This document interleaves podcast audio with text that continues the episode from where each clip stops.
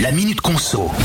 Les aides pour le chauffage au bois jouent les prolongations, on le sait. Le gouvernement a mis en place un chèque bois pour les ménages touchés par l'inflation et notamment par la hausse des prix du bois de chauffage et des granulés.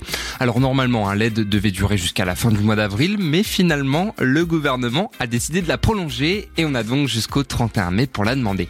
Souvenez-vous, hein, le montant de l'aide varie entre 50 et 200 euros selon nos revenus, la composition de notre foyer et le type de bois de chauffage qu'on utilise. Et pour pouvoir toucher ce coup de pouce, eh ben, il faut avoir un revenu fiscal de référence inférieur à 27 500 euros, habiter en France et ne pas avoir déjà bénéficié du chèque fuel. Autre condition, envoyer une facture d'achat de bois à son nom de moins de 18 mois et d'un montant minimum de 50 euros.